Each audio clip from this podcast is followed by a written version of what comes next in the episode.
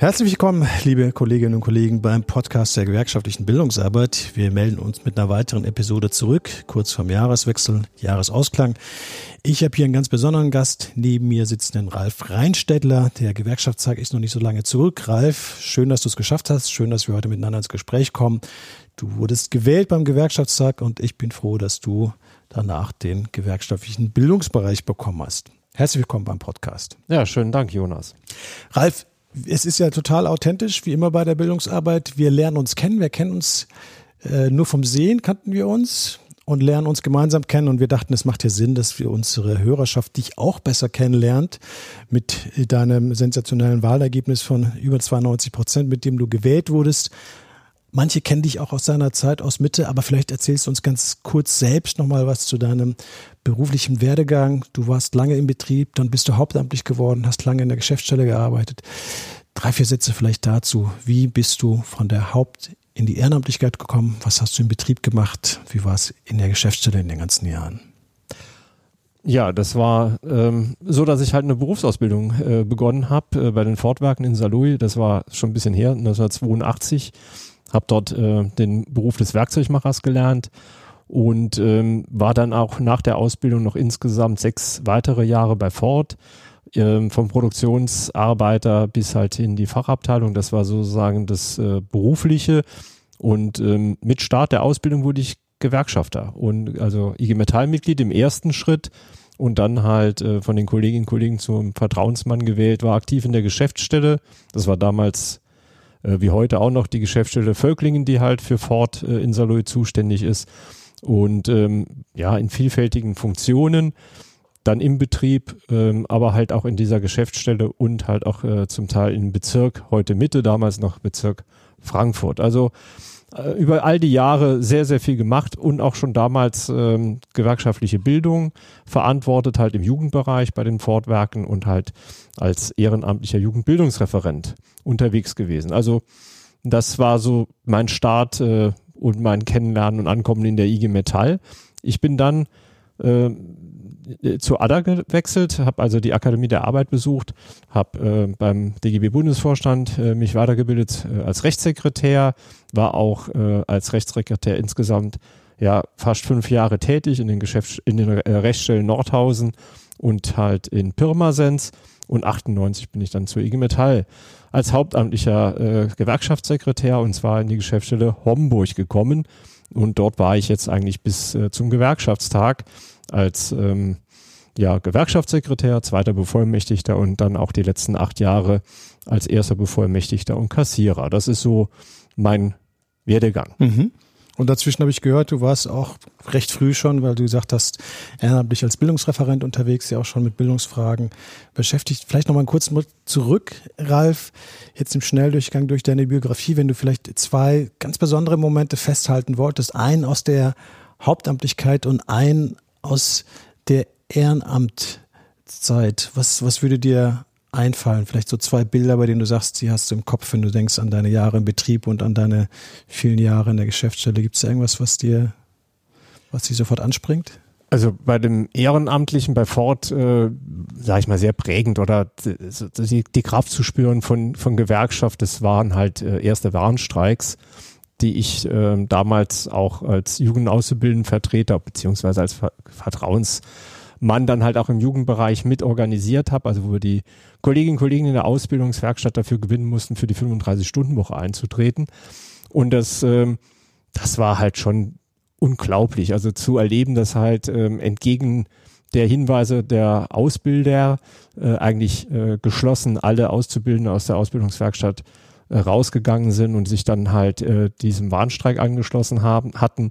Und was so richtig Gänsehaut-Moment war, also Fort in Salou, das war und ist ja ein Riesenwerk und ähm, es war dann so organisiert, dass man halt jetzt aus der Ausbildungswerkstatt die im Rohbau äh, angesiedelt war, dann halt mit den Kolleginnen und Kollegen zusammen äh, rausgegangen ist, um mhm. zum Versa äh, Versammlungsort zu gehen. Er ist außerhalb des Werks gewesen. Und dann hat man halt gesehen, dass es noch weitere Demonstrationszüge gab, die sozusagen sich alle wie so ein Sternmarsch dort getroffen haben, nämlich aus der Lackiererei und aus dem Bereich Endmontage. Und das war echt Gänsehaut. Also sozusagen dieses Anwachsen zu erleben, äh, derjenigen, die da halt äh, für die 35-Stunden-Woche eintreten und äh, auch die Stimmung zu spüren mhm. im mhm. Demonstrationszug, auf der Kundgebung. Also da hat man echt gedacht, am nächsten Tag wird der Tarifvertrag unterschrieben. Äh, leider hat es dann noch deutlich länger gedauert, bis wir tatsächlich die 35 Stunden dann durchgesetzt hatten. Ja. Ja, ja, das war eine Auseinandersetzung, die sehr, sehr intensiv war für ganz viele Kolleginnen und Kollegen. Und äh, deine Zeit in der Geschäftsstelle, wenn du da nochmal guckst? Ach, da gibt's so viel. Also das, ähm, ich meine, da, da war, da war ja jedes Jahr irgendwie so ein so ein besonderer Element, äh, besonderes Element, was halt, glaube schon ein bisschen äh, spannend war, war jetzt halt die Corona-Zeit, die wir halt äh, in der Geschäftsstelle ähm, nicht durch eine, eine Schließung unserer Geschäftsräume begleitet hatten, sondern wir waren eigentlich durchgängig geöffnet. Und wir hatten schon nach, ähm, ja, eigentlich im April äh, festgelegt, dass wir ganz offensiv, also April 2020, in dem Hoch Hochphase Corona, äh, dass wir ganz offensiv mit allen Mitarbeiterinnen der Geschäftsstelle äh, gleichzeitig äh, Betriebsbesuche äh, durchführen. Und das auf allen Schichten, in allen Bereichen das war zu einer Zeit, als in den meisten Betrieben die Lkw-Fahrer äh, die Führerhäuser nicht verlassen durften, während B- und entladen wurde, weil man Angst hatte, dass man sich ansteckt. Ähm, dort haben wir uns äh, damals an die ja, Geschäftsführung oder Werkleitung gewandt, äh, über die Betriebsratung gesagt, wir wollen hier vor Ort, wir wollen uns das anschauen. Und wir sind damals auch mit jeder mit seinem eigenen Auto gefahren, weil es äh, so nicht zulässig war, zu zweit im Auto zu setzen.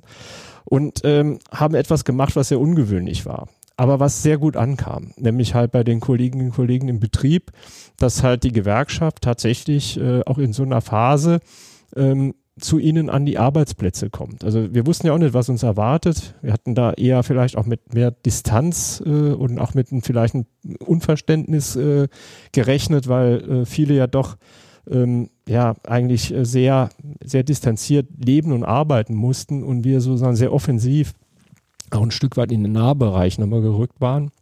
Aber was wir erlebt haben, war halt genau das Gegenteil, nämlich dass anerkannt wurde, dass wir als Gewerkschaft vor Ort auch in so einer schwierigen äh, Situation ähm, uns für die Situ also für das Erleben vor Ort, für die A Situation am Arbeitsplatz konkret interessieren und ähm, ja uns ein eigenes Bild machen, mhm. ob alles in Ordnung ist, ob halt auch entsprechend halt Abstandsregeln und so weiter beachtet werden und ob es ein gutes Miteinander halt im Betrieb auch in so einer ja sehr, sehr äh, ja äh, eigentlich beängstigenden Situation gab. Ja, also trotz den ganzen Abstandsregeln und den äh, sinnvollen Maßnahmen, die wir da auch umsetzen mussten, trotzdem nah dran zu sein. Ich kann mir schon vorstellen, dass das für die Kolleginnen und Kollegen genau das richtige Signal war. Fast forward jetzt nach vorn. Corona haben wir zwar nicht überwunden. Wir, ich hatte selbst jetzt gerade erst letzte Woche, aber die Zeiten haben sich doch geändert und mit dir hat sich auch biografisch was geändert. Ich habe es vorhin schon kurz gesagt, mit dem letzten Gewerkschaftstag Ende Oktober wurdest du zum geschäftsführenden Vorstandsmitglied gewählt. Das war eine richtig guter Gewerkschaftstag mit allen Ergebnissen. Jetzt bist du ein paar Wochen schon in der Vorstandsverwaltung. Wie sind denn die ersten Wochen für dich gewesen? Wie ist denn dein erster Eindruck vom Haus? Also ähm, eigentlich sehr, sehr positiv. Also es ähm, macht total viel Spaß. Bin auch ähm, sehr, sehr froh, dass ich, äh, als ich damals gefragt wurde, äh, mich für diesen Schritt entschieden habe, musste damals auch gar nicht äh, lange darüber nachdenken, sondern habe das als eine, eine tolle Gelegenheit empfunden, die Lernerfahrung, die ich gesammelt habe in all den Jahren in unterschiedlichen Stationen, dann auch mal noch mal hier einzubringen und natürlich auch noch mal mich selber weiterzuentwickeln. Und ich muss äh, sagen, ich äh, treffe auf Kolleginnen und Kollegen hier im Haus, die sehr unterstützend äh, tätig sind. Auch das Team der Geschäftsführenden, die Vorstandsmitglieder, wir haben jetzt ja schon äh, zwei Sitzungen gehabt im Vorstand und auch eine Beiratssitzung. Also alle, also die Gremienarbeit ähm, ist äh, sehr zielgerichtet und ähm, von daher ja, ich fühle mich wohl und die Themen, die ich äh, übernommen habe, sind finde ich sehr sehr spannend. Es werden viele Dinge zusammengeführt, die vielleicht früher, ich weiß nicht, ich war ja nicht hier vor Ort, aber früher vielleicht auch ein Stück weit eher getrennt bearbeitet wurden. Und ich glaube, ähm, dass ähm, wir als IG Metall Führung jetzt hier im Haus Zusammenhalt mit allen äh, Mitarbeiterinnen und Mitarbeitern tatsächlich nochmal äh, eine Schippe drauflegen können, gute Angebote entwickeln können für unsere Mitglieder und auch für die Geschäftsstellen und Bezirksleitungen und dass die IG Metall dadurch auch nochmal Fahrt aufnimmt. Ja, da würde ich gleich gerne nochmal drauf zu sprechen kommen, was jetzt anders sein soll und was anders werden wird oder was vielleicht auch so für dich anders ist. Du hast ja die Bereiche äh, IT, du verantwortest die Bildungszentren und darüber hinaus auch die gewerkschaftliche Bildungsarbeit. Über die Bildungsarbeit sprechen wir jetzt gleich nochmal. Zu den anderen Themen können wir sicher auch nochmal zu einem anderen Anlass sprechen das, was ihr verabredet habt auf äh, Vorstandsebene, wie du hast gerade angedeutet, dass bestimmte Sachen intensiver sein sollen. Ähm, was gibt's da schon irgendwas, was greifbar für dich ist, was bereits anders ist oder was sozusagen noch in Zukunft kommen soll, wie ihr zusammenarbeiten wollt? Also ich habe ja äh, vom Prinzip ist meine Situation ja die, dass ich halt überhaupt nicht äh, zurückgucken kann auf etwas, was vorher war, sondern ich komme hier an und erlebe, wie es jetzt ist und äh, komme mit Vorstellungen, wie man Dinge halt weiterentwickeln kann. Deshalb fehlt mir so ein bisschen der Vergleich. Ich könnte jetzt also nicht sagen, das hat sich verändert. Das, äh, dafür fehlt mir halt äh, die Zeit, äh, ja, im, also hier vor Ort. Ähm, was ich aber erlebe, ist halt, dass wir genauso arbeiten, wie ich mir es wünsche, nämlich halt ähm, ohne Scheuklappen und halt auch äh, jeder zwar mit klaren Verantwortlichkeiten, aber mit, äh, mit einem ja, offenen Herz und offenen Ohr auch rechts und links äh, zu gucken und halt äh, möglichst Lösungen zu finden, die allen helfen. Also sich nicht zu profilieren, vielleicht äh, im schlimmsten Fall sogar auf Kosten von irgendeiner Abteilung oder von anderen, sondern tatsächlich ähm, das so zu begreifen, dass wir nur gemeinsam erfolgreich sein können. Ist jetzt ein bisschen allgemein, gebe ich zu, aber ich erlebe hier Teamarbeit, wie ich äh, sie auch in der Geschäftsstelle praktiziert habe und auch erlebt habe. Und äh, insofern bin ich erstmal mit dem, äh, wie wir hier arbeiten, sehr zufrieden. Und natürlich äh, ist vieles für mich neu, gar keine Frage. Und ähm, muss mich, muss mich auch erstmal hier im Haus zurechtfinden, wie werden die Themen bearbeitet, wie sind die Prozesse, wie sind die Abläufe. Ähm, es sind ja, ist ja doch ein großer Unterschied, ob man jetzt in der Geschäftsstelle arbeitet mit elf, zwölf Mitarbeiter innen und dann halt auch nochmal jede Menge Ehrenamtlichen, die unterstützen oder ob man hier, äh, sag ich mal, in solchen Abteilungen dann doch äh, mit Kolleginnen und Kollegen zusammenarbeitet, wo es doch halt viele gibt, die sich sozusagen mit dem Thema auseinandersetzen.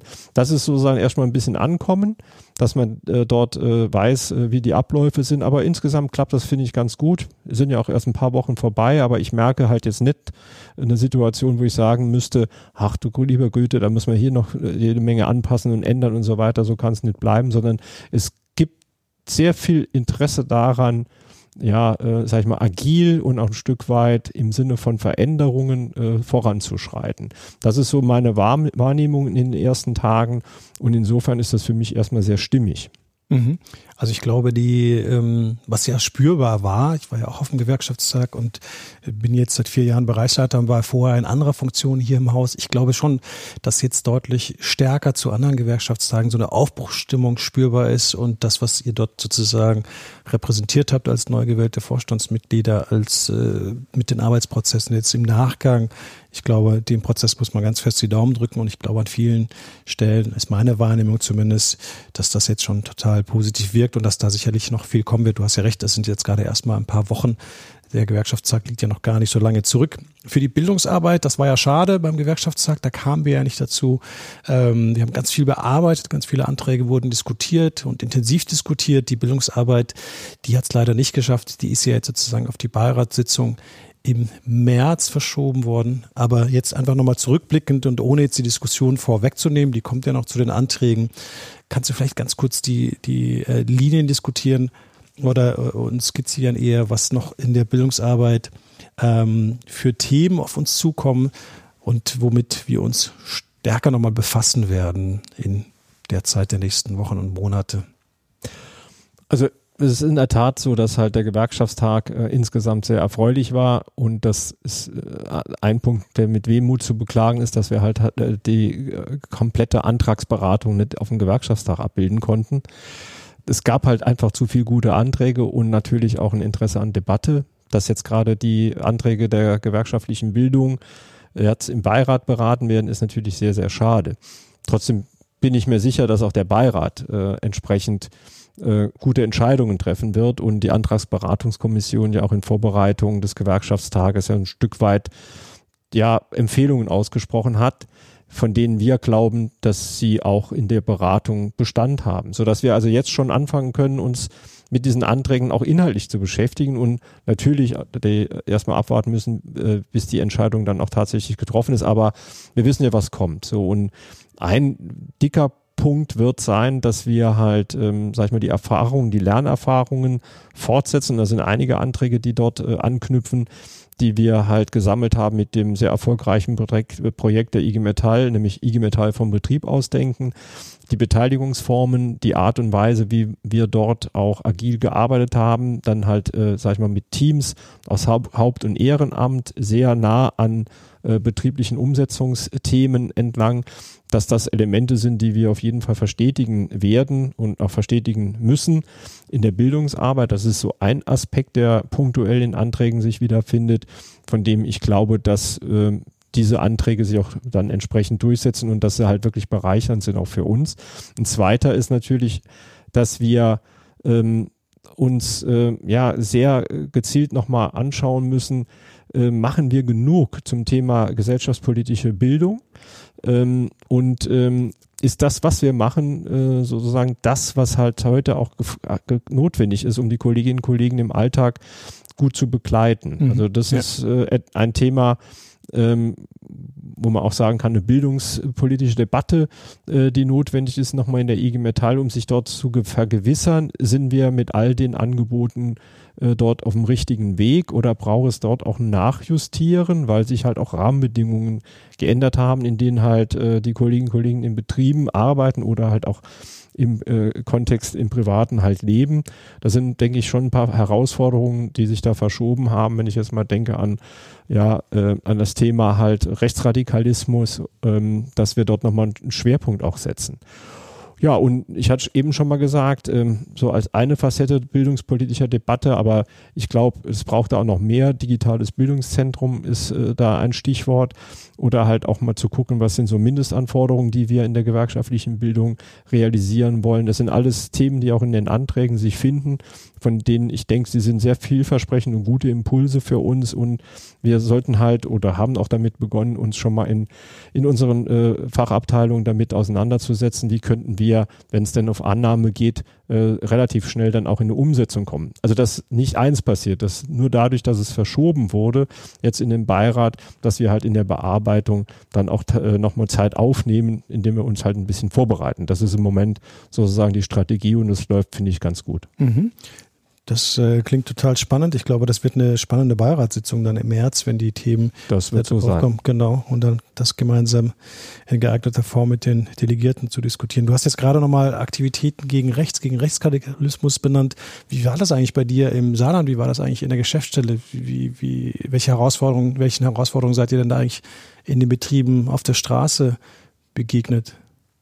Ja, da wird das Saarland sich, sage ich mal, nicht äh, wesentlich unterscheiden vom Rest der Republik. Also ich denke, so rechtes Gedankengut ist ähm, selbstverständlich äh, und leider halt wahrscheinlich auch äh, bei ja, den Menschen im Saarland nicht weniger ausgeprägt. Wir hatten im Saarland so lokal zumindest mal ein Stück weit äh, eine Situation, dass halt äh, die politischen Angebote auch desaströs sind. Ich meine, inhaltlich ist es eh unisono, wahrscheinlich überall das Gleiche, aber ähm, die Partei, die dort unterwegs ist, inhaltlich, inhaltlich und inhaltlich äh, sehr zerstritten war ähm, und insofern im Saarland eigentlich keine keine wirkliche politische Bedeutung hat. Was nicht heißt, dass die Menschen äh, radikalen Gesellschaftsbildern möglicherweise anhängen, aber ein entsprechendes Angebot, wie es äh, vielleicht in anderen Teilen der Republik äh, wahrgenommen wird. Das, echtes Angebot ist es ja nicht, aber diese Wahrnehmung hat man im Saarland nicht. Das hat sich ausgewirkt natürlich auch in die Betriebe, mhm. weil das halt, äh, sage ich mal, weniger populär und weniger äh, di diskutiert wurde, äh, da es einfach äh, an, mangelt halt an einem, ja, an einem politischen, ja, handlungsfähigen Partei sofern man das so bezeichnen darf. Also zumindest mal im saarländischen Landtag spielen sie eine sehr untergeordnete Rolle und halt in der öffentlichen Wahrnehmung ähm, glücklicherweise auch. Mhm. Das hat wahrscheinlich auch mit der Stärke der Gewerkschaft und mit den anderen politischen Playern zu tun in der Region, nehme ich mal an. Das kann eine Rolle spielen. Also wir haben zumindest mal keine rechten Listen gehabt bei Betriebsratswahlen. Wir haben keine entsprechenden, von denen wir wissen, mhm. Kandidatinnen oder Kandidaten gehabt. Wir haben fast durchgängig IG Metall Mitglieder auch äh, bei Betriebsratswahlen ähm, ähm, in die Gremien gewählt. Also wir sind sehr stark aufgestellt und das, wir sind nah auch an den Menschen. Also ich meine, das eine hat ja ein bisschen auch mit dem anderen zu tun. Ähm, wir sind erreichbar, wir sind sichtbar. Äh, unsere Vertrauensleute, von denen wir jede Menge haben in, in den Betrieben, sind ebenfalls sehr nah halt an den Kolleginnen und Kollegen. Also es, es entsteht eigentlich kein äh, Raum, wo, wo, wir nicht auch mhm.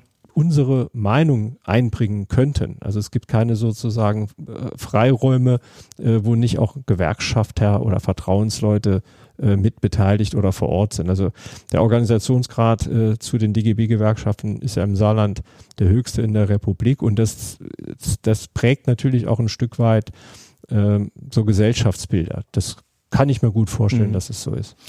Klar, oft ist ja, wir merken es ja da, wo rechte Listen unterwegs sind, da, wo äh, Betriebsräte äh, und äh, Beschäftigte sie wählen oder sozusagen sich äh, für, für die Rechten auch einsetzen, dass wir oft eine Korrelation haben zur Schwäche der Gewerkschaft, zur Schwäche der Betriebsräte in den entsprechenden Hallen und Abteilungen. Und ich glaube, so eine selbstverständliche Präsenz, so eine selbstverständliche Stärke oder eine ähm, erarbeitete Stärke, dass die natürlich auch hilfreich ist und dann genau das macht, was du gerade skizziert hast. Also keinen Raum lassen, weil die Antworten, die passenden, die richtigen Antworten durch Gewerkschafterinnen und Gewerkschafter gegeben werden vor Ort und nicht durch Leute, die dann vermeintlich als Kümmerer oder als die bessere Alternative oder so auftauchen. Ja, ist auch so, dass ja bei uns jeder eingeladen ist, äh, sich zu beteiligen, mhm. mitzumachen. Ja. Also natürlich haben wir in Betrieben jede Menge Themen.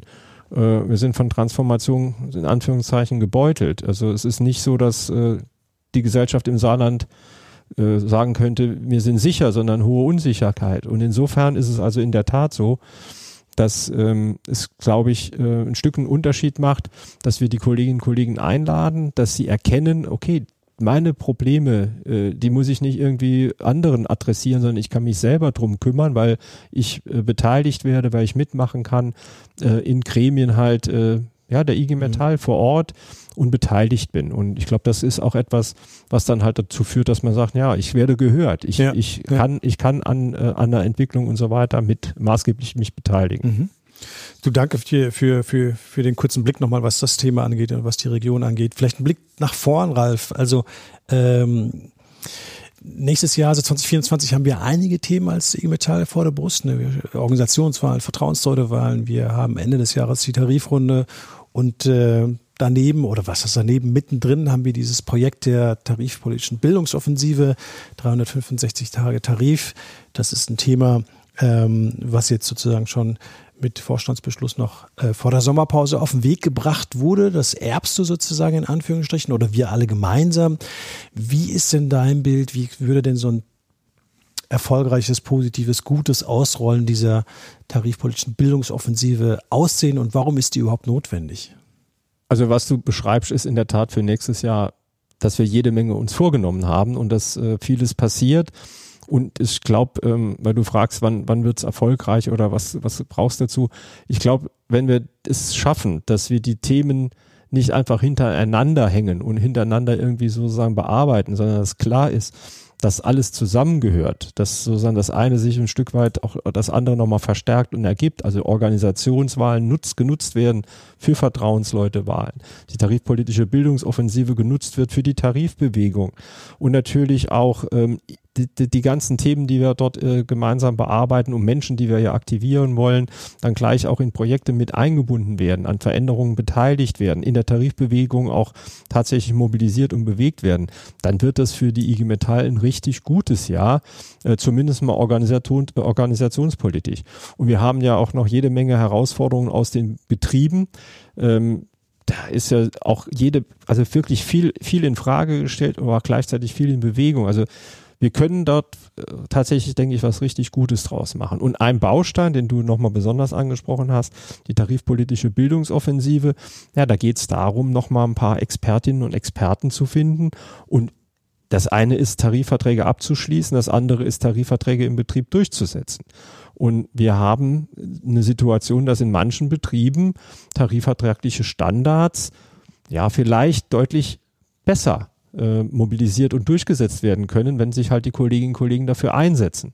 Wenn es um die Bezahlung geht, um die Eingruppierung geht, um Arbeitszeitmodelle und ähm, da ist es zu wenig, wenn, wenn einzelne Betriebsräte das mal fordern und dann mal, mal guckt, ob der Arbeitgeber darauf eingeht. Da ist in aller Regel wenig zu holen, sondern wir müssen es nicht nur fordern, sondern wir müssen eine Bewegung in den Betrieben für diese Forderungen äh, erreichen. Dann kommt der Arbeitgeber auch unter Druck und Handlungsdruck und wird auch mit dem Betriebsrat dann ernsthafte Gespräche dazu aufnehmen, weil er kommt dann halt gar nicht darum herum.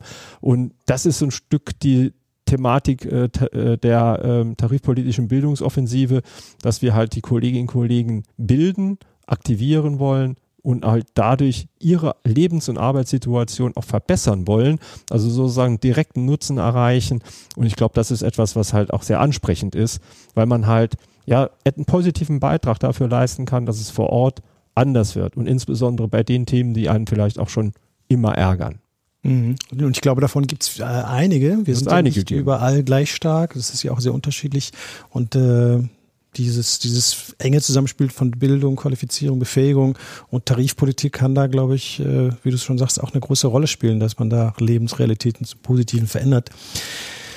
Ralf, wir sind schon äh, am Ende. Wir wollten es kurz und knacken halten. Ja, ja, genau. Wir sind noch äh, eine Frage habe ich noch, aber okay. wir werden ja auch öfter das Vergnügen miteinander haben und sicher auch noch mit weiteren äh, interessanten Kolleginnen und Kollegen. Der, uns ging es ja darum, dich jetzt hier und heute kennenzulernen. Vielleicht nochmal abschließend dein Blick, erfolgreiche Bildungsarbeit, erfolgreiche gewerkschaftliche Bildungsarbeit in 2024. Was gehört äh, neben der erfolgreichen tarifpolitischen Offensive, was gehört da für dich noch dazu? Was müssten wir noch hinkriegen in 2024? Also für mich, ich, ich will jetzt nicht in 24 erstmal gucken, sondern ein Stück zurück. Für mich war, sage ich mal, die gewerkschaftliche Bildungsarbeit ähm, als Ehrenamtlicher der Schlüssel dazu, mich weiterzuentwickeln als Person bei den Themen. Und von daher, ähm, die gewerkschaftliche Bildungsarbeit wird ein zentraler Baustein bleiben und der war es auch schon immer, innerhalb der IG Metall. Wenn es um die Entwicklung von inhaltlichen Themen geht, wenn es um die Entwicklung von Gremien geht, wenn es um die Entwicklung von Menschen geht und wenn es um die Entwicklung auch von Gesellschaftsbildern geht. Also von daher wir müssen gewerkschaftliche Bildung groß denken. Wir müssen sie groß denken, was sozusagen die Zielgruppen angeht, was unsere Mitglieder angeht oder die, die auch noch nicht in der IG Metall sind. Auch die müssen wir im Auge behalten, was die Themenstellung angeht und was die Herausforderungen oder halt auch das Gesellschaftsbild angeht. Und von daher, das ist mein Wunsch nach vorne, nämlich halt ähm, die gewerkschaftliche Bildung tatsächlich in dieser Größe und auch in dieser Vielfalt zu erkennen und da alle Kolleginnen und Kollegen, möglichst alle und möglichst viele Kolleginnen und Kollegen mit auch passenden Formaten, ob das dann digitale Angebote sind, aber insbesondere halt auch der persönliche Austausch, die Präsenz in den Bildungszentren, dort viele zu erreichen und ähm, ja, auf einem gemeinsamen Weg uns äh, weiterhin zu machen, wie in der Vergangenheit auch, ja, damit es einfach für alle ein Stück weit besser wird. Ich glaube daran, dass es möglich ist, dass wir durch Bildung ja Menschen, also Lebenswege verändern können, dass wir durch Bildung auch ähm, Gesellschaftsbilder verändern können und dass wir durch Bildung auch ja die die Situation für Einzelne positiv beeinflussen können. Und das Spannende ist, die Verbesserung für Einzelne braucht halt ja ein kollektives Handeln und halt ein gemeinsames Vorangehen. Und da ist die gewerkschaftliche Bildungsarbeit in der Vergangenheit und in der Zukunft, mhm. glaube ich, ein ganz, ganz wichtiger Schlüssel. Wunderbar, das war, glaube ich, äh, der, die richtige Botschaft, kurz und knackig zu dem. Ich danke dir, Ralf, sehr herzlich für das Kennenlernen, für das äh, Zeit nehmen für diesen Podcast heute der gewerkschaftlichen Bildungsarbeit. Wir haben dich ein bisschen besser kennengelernt. Ich glaube, wir werden, habe ich ja eingangs gesagt, schon äh, sicher noch öfter die Gelegenheit haben, miteinander ins Gespräch zu kommen. Sehr, sehr gerne. Für die Kolleginnen und Kollegen das ein oder andere Thema zu bearbeiten. Jetzt erstmal vielen Dank für das Mitmachen bei dieser Episode, lieber Ralf. Wir ähm, sprechen das ein oder andere nochmal miteinander durch verabschieden uns jetzt erstmal und sagen Danke an allen, die zuhören. Und wie immer, wenn ihr Anregungen, Kritik, Ideen habt für Themen, für Gäste, dann sendet uns das gerne an bildung.imetall.de. Und heute möchte ich mich abschließend meinen Name verabschieden mit äh, meinem Namen, den habe ich eingangs gar nicht gesagt, Jonas Börre, aber das wisst ihr mittlerweile, und zwei weiteren Kolleginnen danken, die uns hier nochmal inhaltlich und technisch geholfen haben bei diesem Podcast, bei der Sabine Künzel und bei der Kollegin Simone Kohl. All die zugehört haben, bis zum nächsten Mal, lasst es euch gut gehen, bleibt gesund, bis dahin.